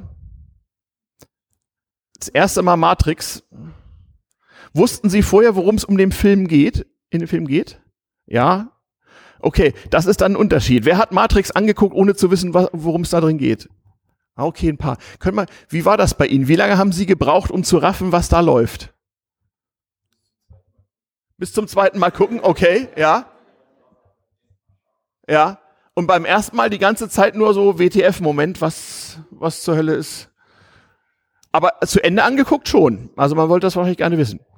Okay, ich kann nicht anders. Es gibt so ein, es gibt so in Chaos- und Hackerkreisen so einen beliebten Abend von mir, da gucken wir drei Filme, nämlich Welt am Draht, 13th Floor und Matrix. Nur den ersten, die zweiten und dritten können Sie vergessen. Das ist dasselbe in gehabt. Also wenn Sie, wenn Sie in diesem Bereich und in der äh, Cineaste ganz weit vorne sein wollen, schauen Sie sich das Original von Matrix an. Das ist nämlich ein vom WDR finanzierter deutscher Fernsehfilm von keinem geringeren als Rainer Werner Fassbinder, falls einem der Name noch was sagt. Ansonsten äh, die Suchmaschinen werden helfen, aus dem Jahre 1974. Nur der öffentlich, das öffentlich-rechtliche Fernsehen in Deutschland war bereit, so einen Film zu finanzieren. Es gibt ein wunderschönes Making-of, findet man auch in diesem Internet oder auch in so DVD-Sets ist manchmal neben Welt am Draht auf zwei DVDs auch noch eine dritte DVD dabei. Making-of gibt's auch urheberrechtsbefreit in einschlägigen Untergeschossen des Internets, überhaupt kein Problem. Welt am Draht ist eine Vision aus den 70er Jahren mit wunderschöner 70er Jahre Requisite auch, die in einer nahen Zukunft spielt. Also 1974 drehte Fassbinder einen Film nach einer amerikanischen Romanvorlage. Der Film wurde überwiegend gedreht in Frankreich, weil Frankreich baute damals gerade futuristische Städte und Vorstädte. Da, damals wurde gerade halb Paris abgerissen und in hässlichsten 70er Jahre wieder aufgebaut. Und der Film spielt so in einer nahen Zukunft am Institut für Kybernetik und Zukunftsforschung, wo sonst? Wo ein Herr Staatssekretär zu Besuch kommt und Herr Professor erklärt dem Staatssekretär, was man hier alles macht. Und äh, der Skandal ist, dass der wissenschaftliche Leiter dieses Projektes gerade unter mysteriösen Umständen verstorben ist. Und da kommt man im Laufe des Films so langsam drauf, der Mann hat gemerkt, dass das Institut für Kybernetik und Zukunftsforschung alles drumherum eigentlich in einer Simulation existiert. Und der Herr Staatssekretär und der Herr Professor eigentlich nur perfide erdachte Hologramme oder was immer künstliche Körper sind. Und der Witz ist, am Institut für Kybernetik und Zukunftsforschung hat man natürlich selber eine Simulation, die wird dann so in 20er Jahre Requisite gezeigt. Also, der Zuschauer stellt irgendwann fest, ich bin in einer Simulation, die eine Simulation betreibt. Und wie viele Layers darunter oder drüber es gibt, weiß ich nicht so genau. Das war 1974 Mind-Boggling Shizzles. Das wusste niemand, was, was soll denn das sein? Demgemäß war der Film im Fernsehen auch erstmal überhaupt kein Erfolg. Okay, ein Fassbinder-Film hat ja auch so seine Härten, wenn man so die anderen betrachtet. Und so gut beläubend war er auch nicht und so viel gekokst hat er auch noch. Aber der Film ist genial. Also, mein Rat ist folgender. Ich mache immer eins. Wenn man mal ein, so ein schönes Bildungserlebnis mit Unterhaltung für Freunde haben will, dann macht man folgendes. Man besorgt sich diese drei Filme und einen handelsüblichen Beamer oder Flachbildschirm mit ausreichend Auflösung. Und dann spielt man erstmal die ersten 20 Minuten bis halbe Stunde Matrix. Nur so den Anfang, damit alle das nochmal irgendwie wieder draufkriegen. Dann spielt man, wenn man, wenn man hat, das ist, geht etwa eine Dreiviertelstunde, nur das Making-of von Welt am Draht, dass Leute überhaupt verstehen, wie die diesen Film gedreht haben. Auch da sieht man wieder, diesen Aufwand würde ja niemand treiben. Da gibt's auch VR und zwar vom Feinsten mit irrsinnigem Aufwand. 1974 eine Stereofarb-Fernsehkamera kostete den Gegenwert von mindestens drei Eigenheimen oder 20 groß, größtmöglichen Mercedes, so ungefähr. Und da brauchten die mehrere von. Darum brauchen sie auch so viel Gebührengelder. Ähm, wenn man das geschafft hat, guckt man Welt am Draht. Der dauert dann insgesamt in der Kinofassung so zweieinhalb Stunden, aber man ist ja dann auch nicht zum Spaß da. Wenn man das dann geschafft hat, guckt man die missglückten Zwilling sozusagen. Zwischen Welt am Draht und Matrix gab es die Story nochmal, die ist 13th Floor. Das ist ein bisschen abspannende Unterhaltung. Und wenn man dann morgens um halb zwei so langsam am Hacker-Nachmittag auf Betriebstemperatur gekommen ist, dann guckt man mit möglichst viel äh, koffeinhaltigen Getränken und anderen unterstützenden Substanzen nochmal in Gänze Matrix. Und dann ist man morgens um vier wesentlich schlauer und im Nerdtum in der äh, Kinowissenschaft sehr viel näher gekommen. Es gibt daneben noch Tron und andere jede Menge schlechte Kopien immer derselben Idee. Aber die drei da, die sollte man referieren können, wenn man irgendwie mitreden will. Mhm. Es ist wahr. Ist hier jemand irgendwie vom Studentenrat oder so? Sollte man mal organisieren. So, so Bi Bildung TM.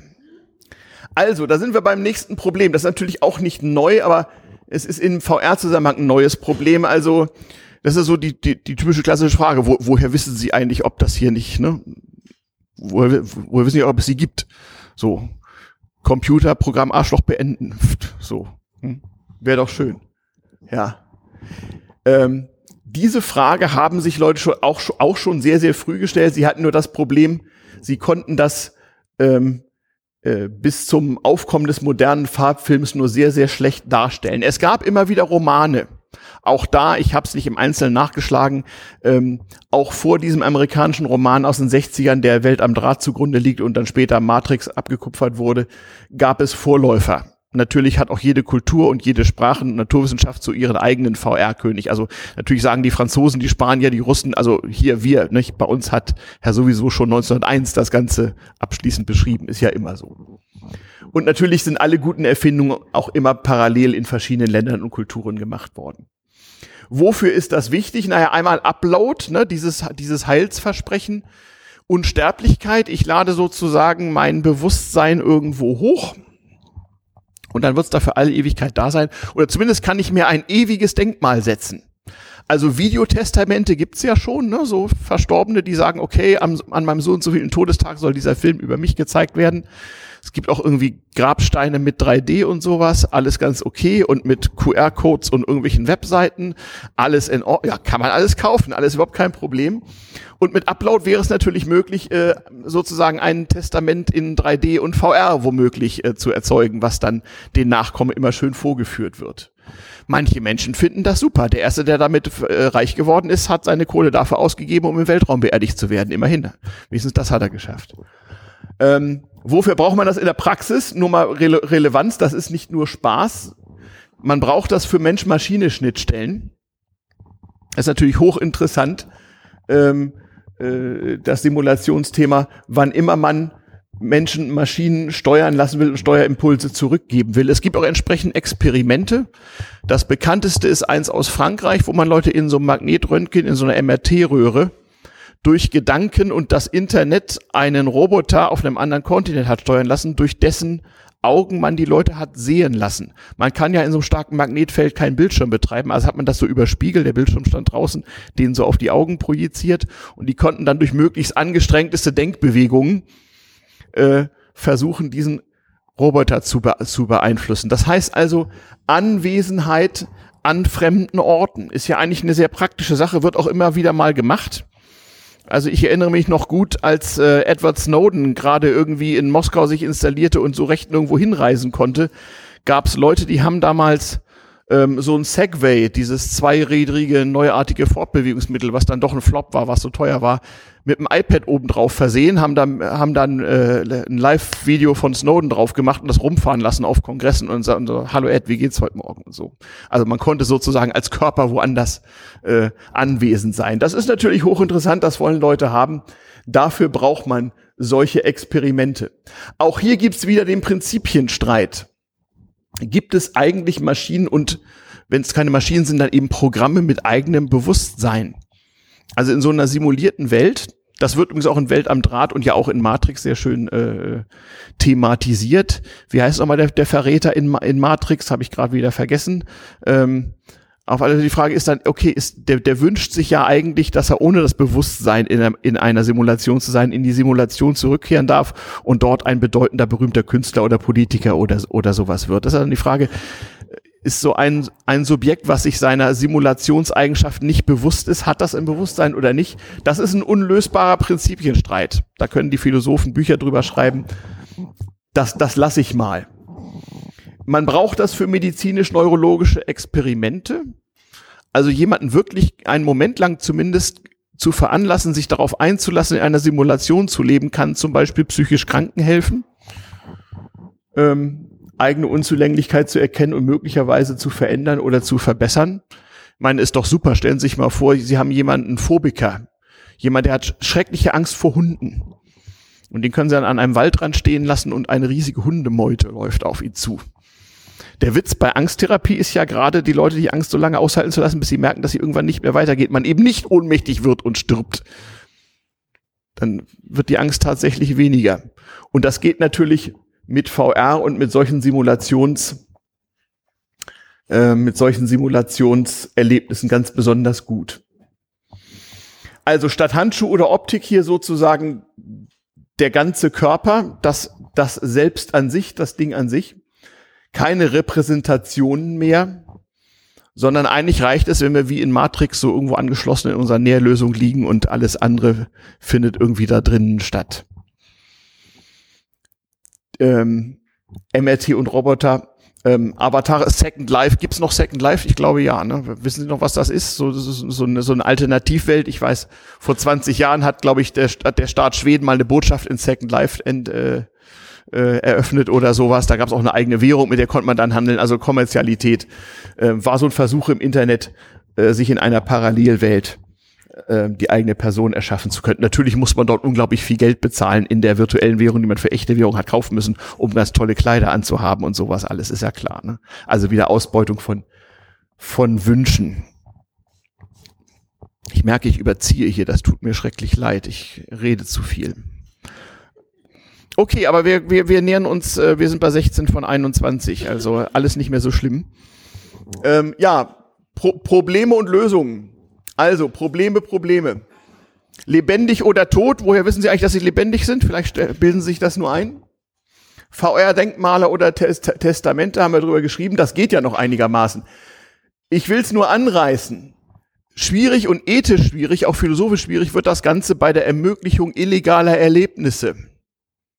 Gewalt, Vergewaltigung, Pornografie mit Kindern, was auch immer. Das sind ethische Fragen, wo Kriminologen, Juristen, Philosophen drüber streiten. Ist es okay, einem Pädophilen ein angemessenes sexuelles Unterhaltungserlebnis in einer virtuellen Welt zu verschaffen, was äh, Missbrauch von Kindern involviert? Wahrscheinlich.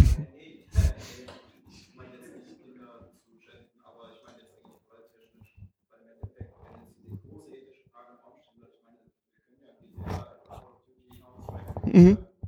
Das ist die Videospieldebatte, ne? Diese ganzen Mörder, die da rumlaufen, das liegt alles nur an diesen Videospielen. Hm? Ja, ja. Jo. Ja, genau, ist eine ethische Frage. Genau das. Das kann man halt beliebig verschärfen. Hm. Aber ja, okay, ich akzeptiere den, den, den, den Einwand. Bereits die Gamer-Debatte ist der Grund davon. Ist das, ist das allgemeine Verderbnis, wenn es erlaubt ist, in, in irgendwelchen Internetspielen mit Panzern irgendwie sich gegenseitig umzubringen oder nicht. Manche Leute denken über sowas nach. Ja, äh, das geht noch weiter. Man kann ja auch, äh, man kennt das nicht, Suchterlebnisse, Erfahrungen haben. Es gibt ja manchmal so tolle Statistiken. Millionen Deutsche internetsüchtig. Keine Ahnung, wie man sowas feststellt oder misst, aber gibt's immer wieder mal. Ähm, Sie haben vielleicht auch manche Kommilitonen, die Jahre ihres Lebens oder zumindest mehrere Semester in World of Warcraft Tanks, whatever, verbracht haben. Und manchen ist es nicht gut bekommen. Die gibt es tatsächlich, wenn auch nicht so oft. Ähm, juristische Verantwortung ist auch so ein Thema. Wenn ich so einen ferngesteuerten Roboter habe und bringe mit diesem Roboter jemand um, weil vielleicht meine Impulssteuerung über dieses Internet zwischendurch nicht so ganz gut war, wer ist dann eigentlich schuld? Das nennt man das Anarchic Robot äh. Darüber schreiben Juristen Bücher und Hausarbeiten. Sind das medizinische Geräte? Wenn ja, wenn das medizinische Geräte sind, ist das eine Krankenkassenleistung? Autonome Tötungsmaschinen hatten wir schon. Recht am eigenen Avatar, auch so ein Thema.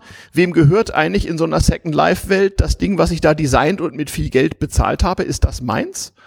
Oder ist das wie bei Amazon oder so oder äh, wo, wo der Film, den ich ja gekauft habe, eigentlich nur Lizenz zum Angucken ist und mir gar nicht gehört? Oder das E-Book, was Amazon jederzeit wieder von meinem Tablet löschen kann, wenn es dafür vermeintlich Gründe gibt.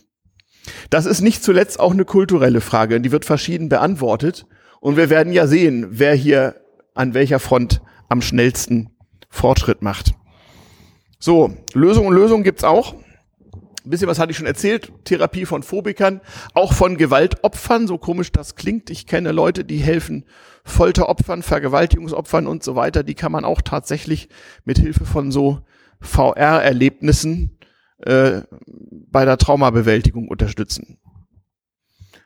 Ähm, Rassismusopfer genauso, ne? Wie ist das eigentlich, wenn ich mal einen ganzen Tag mit einer anderen Hautfarbe durch diese Welt laufe? Wie sind die Leute denn dann so zu mir?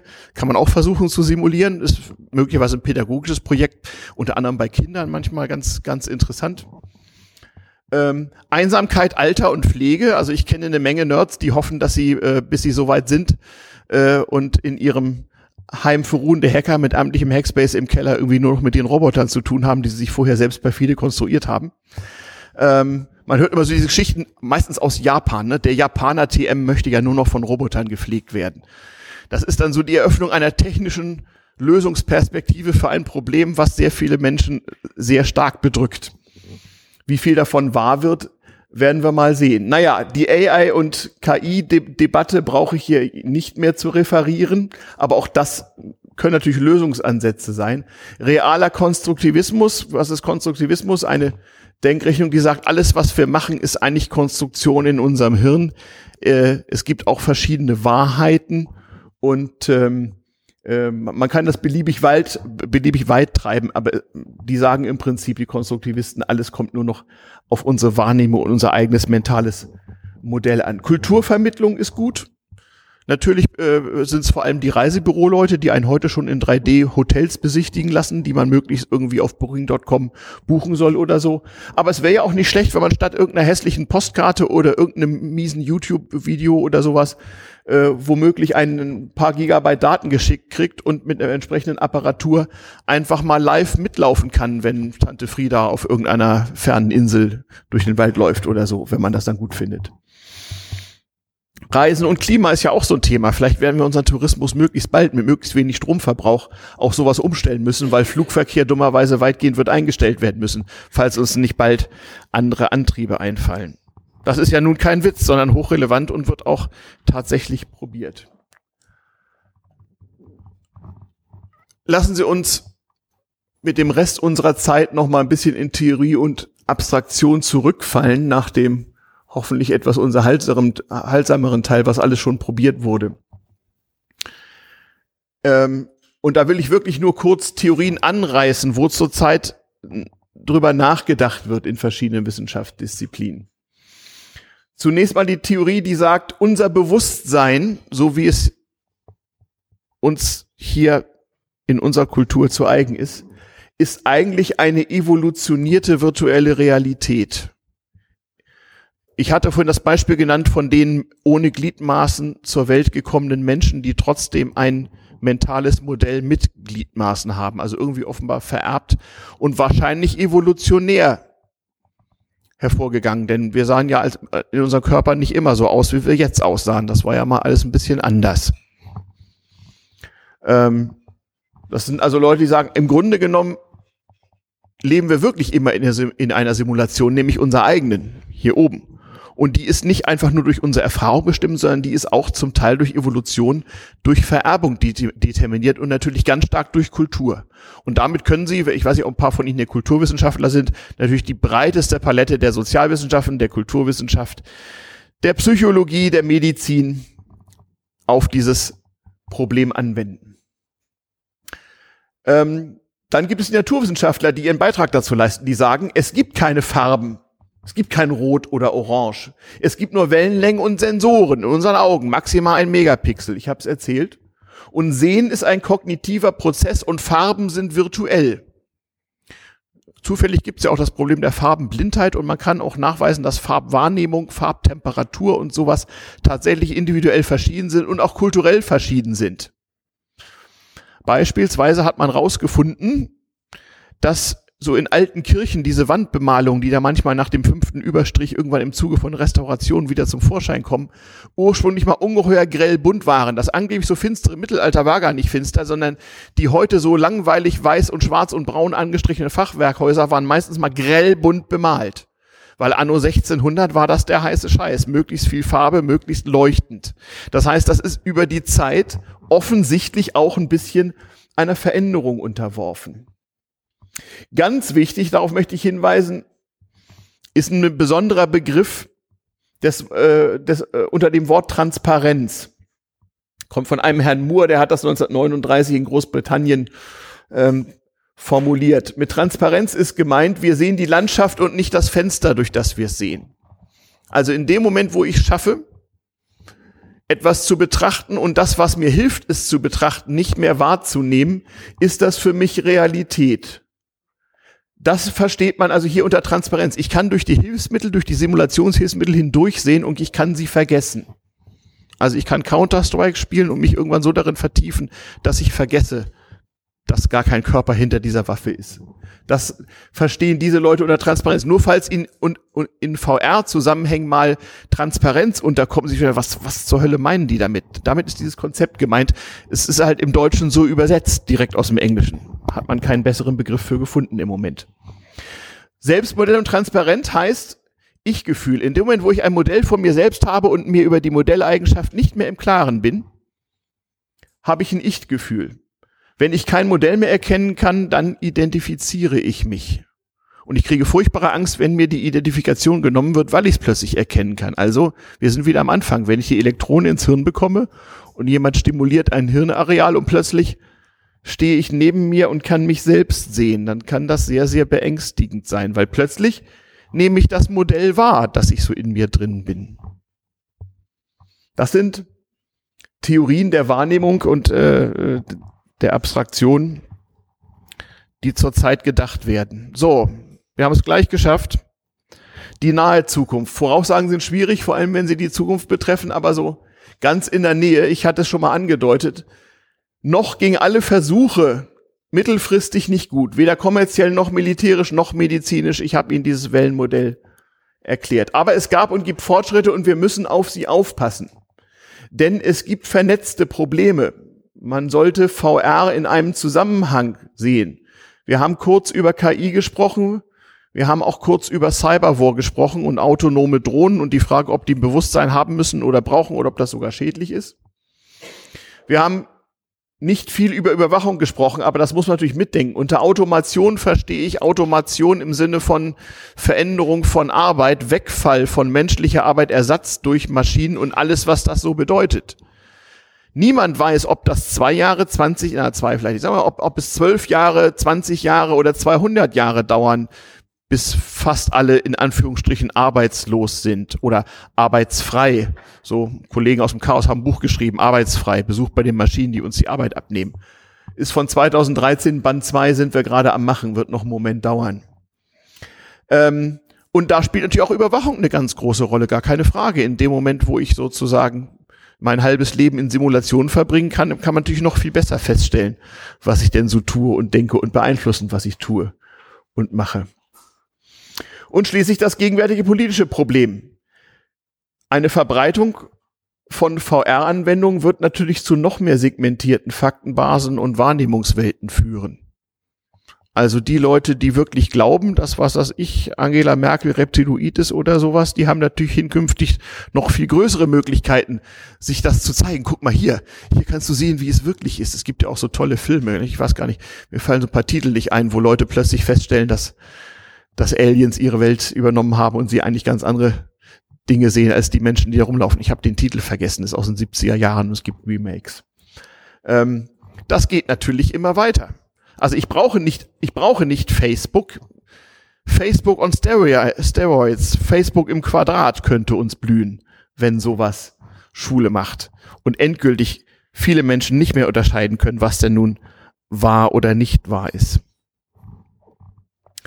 Es gibt bald oder gerade jetzt Durchbrüche, okay, okay, das sagen die Leute seit Jahrzehnten, aber nach jedem Durchbruch, der dann doch keiner ist, gibt es ein bisschen Fortschritt vor allem beim Militär. Die Frage ist, wann genau, das kann niemand sagen. Ich habe es eben gesagt, zwölf Jahre, 20 oder 200, wir wissen es nicht. Wir wissen nicht, wo zuerst. Es reden ja viele, gerade im Moment so Mode von Disruption. Ne? Äh, wer weiß, äh, was uns da dahin rafft. Disruption oder Evolution wird plötzlich alles anders oder ganz langsam. Wir werden sehen. Ich wiederhole meine Warnung vor Esoterik. Sie glauben gar nicht, wie viele Leute ähm, seltsame Bücher äh, kaufen, in denen drin steht, wie sie durch die Kraft ihrer Gedanken Krebs heilen oder was auch immer, wo referenziert wird, nicht nur auf angeblich Quantenphysik, sondern auch auf alternative Realitäten, VR und sowas alles. Und natürlich haben die Esoteriker auch schon festgestellt, dass man 3D-Filme auch ganz teuer verkaufen kann in einschlägigen Buchhandlungen. Gibt es eine AI-Katastrophe? Ne? Die, also die AI-Katastrophe ist so die, äh, die äh, künstliche Intelligenz, die binnen Sekunden mehr weiß als wir alle und dann die Macht übernimmt und man hat nur noch wenige Stunden Zeit, irgendwas zu unternehmen. So bricht ja nach Aussicht der, nach äh, Aussage der Pessimisten der Cyberwar aus. Wenn eine Seite der Meinung ist, man hätte noch wenige Stunden Zeit, ihn nicht zu verlieren. Ne? Beim Atomkrieg war das auch mal so. Nur wer zuerst auf den Knopf drückt, gewinnt. Kann natürlich passieren. Und es war mal höchst real ja, Krieg und Bürgerkrieg, wie sieht das in Zukunft aus? Also die ganzen Prepper, ne, ich frage mich, habe mich lange gefragt, was, was sind das eigentlich für Leute, die irgendwie Waffen und Konserven in ihrem Keller horten und sich auf den Tag Y oder was auch immer vorbereiten? Was wollen die eigentlich? Und irgendwie, neulich ist mir der Gedanke gekommen, na ja, was hat's denn schon mal gegeben? Also in Deutschland hat's schon mal gegeben, auch hier in Dresden so nach dem Ersten Weltkrieg, so von 1918 bis ungefähr 1921, 22 waren das alles etwas unruhige Zeiten und so marodierende, bewaffnete äh, Gruppen mit höchst unterschiedlichen politischen Zielsetzungen und Weltbilder haben ja eben marodiert, geraubt, gemordet, sonst irgendwas. Ist heute weitgehend vergessen, kann man in Geschichtsbüchern alles nachlesen. Die sogenannte Deutsche Revolution und ihr Scheitern nach 1918 war eigentlich eine Geschichte von so vier Jahren, ja, so ein Bürgerkriegsszenario. Und nur in dem macht's eigentlich Sinn. Also wenn einer nur erzählt, okay, meine Konserven allein nützt mir nichts, wenn einer mit einer Knarre kommt. Ich muss auch eine Knarre haben, sonst bringen mir meine Konserven nichts, nachdem drei Wochen der Strom ausgefallen ist und irgendwie Mad Max um die Ecke kommt und irgendwas sucht. Was mache ich denn dann? Ja, wer weiß. Ähm, neue Gesellschaft, Zukunft und Arbeit. Ich hatte es eben referiert, Automation. Was machen wir denn nach der Arbeit? Was machen wir denn, wenn die Maschinen uns 50, 70, 90 Prozent der jetzigen Arbeit wegnehmen? Die Optimisten sagen, no, wir erfinden uns neue. Wer keine Sorgen hat, macht sich welche. Ist mit Arbeit auch so. Und es gibt andere, es gibt andere, die sagen, es ist eine ökonomische Totalkatastrophe. Ähm, wesentliche Anreize für den Kapitalismus funktionieren nicht. Und wenn der nicht mehr funktioniert, wissen wir ja, was passiert. Hm. Also politischer, ethischer und wirtschaftlicher Fortschritt erzwungen durch Technologie, da gibt's auch sehr unterschiedliche Meinungen, die man haben kann, ob Technologie dazu zwingt. Kann man natürlich so sehen. Also Martin Luther wäre ohne Buchdruck irgendwie nicht so weit gekommen. Aber der wäre auch mit dem Buchdruck nicht weit gekommen, wenn damals nicht schon 50 Prozent der, der Leute im heutigen Deutschland einigermaßen hätten lesen können. Das war ja im Jahr 1500 was Neues. Schwer zu sagen. Ist halt die Zukunft. So, zum Schluss ein paar Links und ein paar Credits. Das da oben ist mein Podcast. Da wird dieser, ähm, da wird dieses Audiofile hier erscheinen und ich werde in die Show Notes dazu dann auch die Links zu den wichtigen Bildern und so weiter zeigen. Cbase ist mein Hackspace. Ach ja, mediaccc.de. Da tun wir Chaoten so alles hin, was wir auf Konferenzen besprechen. Also wenn Sie mal zwei Jahre nichts anderes zu tun haben wollen und mal sehen wollen, wie es wirklich ist, TM, mediaccc.de, da sind auch einige meiner Werke unter meinem Kampfnamen vertreten. Ich verweise im Zusammenhang mit, mit ähm, äh, VR auf die Werke meines ähm, Chaos-Kollegen Joscha Bach, der einige sehr interessante Vorträge dazu gehalten hat, wie künstliche Intelligenz tatsächlich mal aussehen könnte. Und er macht das auch auf sehr unterhaltende Weise, jedenfalls die deutschsprachigen Vorträge. Verweisen möchte ich auch noch im Bereich der Philosophie auf drei Dinge. Zum einen auf Herrn Metzinger von der Uni Mainz, das ist ein Philosophieprofessor, der bei einigen seiner Kollegen in Ungnade gefallen ist, weil er es gewagt hat, ein populärwissenschaftliches Buch zu schreiben, gar nicht gut in der Akademie. Und ähm, der hält auch sehr interessante Vorträge. Es gibt ihn auf YouTube. Thomas Metzinger kann man mal gucken. Nicht nur mit Richard David Precht, da kann man drüber streiten, aber es gibt auch tatsächlich so andere populärwissenschaftliche, philosophische Sendungen, äh, wo ein Philosophieprofessor mal erklärt, was die Philosophie mit Themen wie VR eigentlich zu tun hat. Kann man sich angucken, dauert jeweils ungefähr eine Stunde, gibt's auf YouTube. Würde sich lohnen, wenn man da mal mehr einsteigen will. Wenn Sie lokal mehr einsteigen wollen, es gibt hier in, äh, in, in Dresden einen Technikphilosophieverein, der ist Netfiltech, netfiltech.org. Und der lokale Chaos Computer Club hat unter Autotopia ein bisschen was zum Thema Zukunft der Arbeit zusammengetragen und wird das auch im nächsten Jahr tun. So, damit bin ich fünf Minuten vorher beendet und habe 30 Minuten überzogen. Das tut mir furchtbar leid. Ich weiß nicht, ob hier gleich noch eine Veranstaltung ist. Wenn nicht, können wir jetzt ein bisschen Gespräch. Gibt keinen Slot von 20 bis 22 Uhr? Also bei uns damals war das anders. Auf jeden Fall danke ich, dass Sie alle so echt gut zugehört haben. Finde ich total klasse. Und ich hoffe, dass ich nicht ganz so, ganz so viel zu viel gequatscht habe. Vielen Dank erstmal bis hier.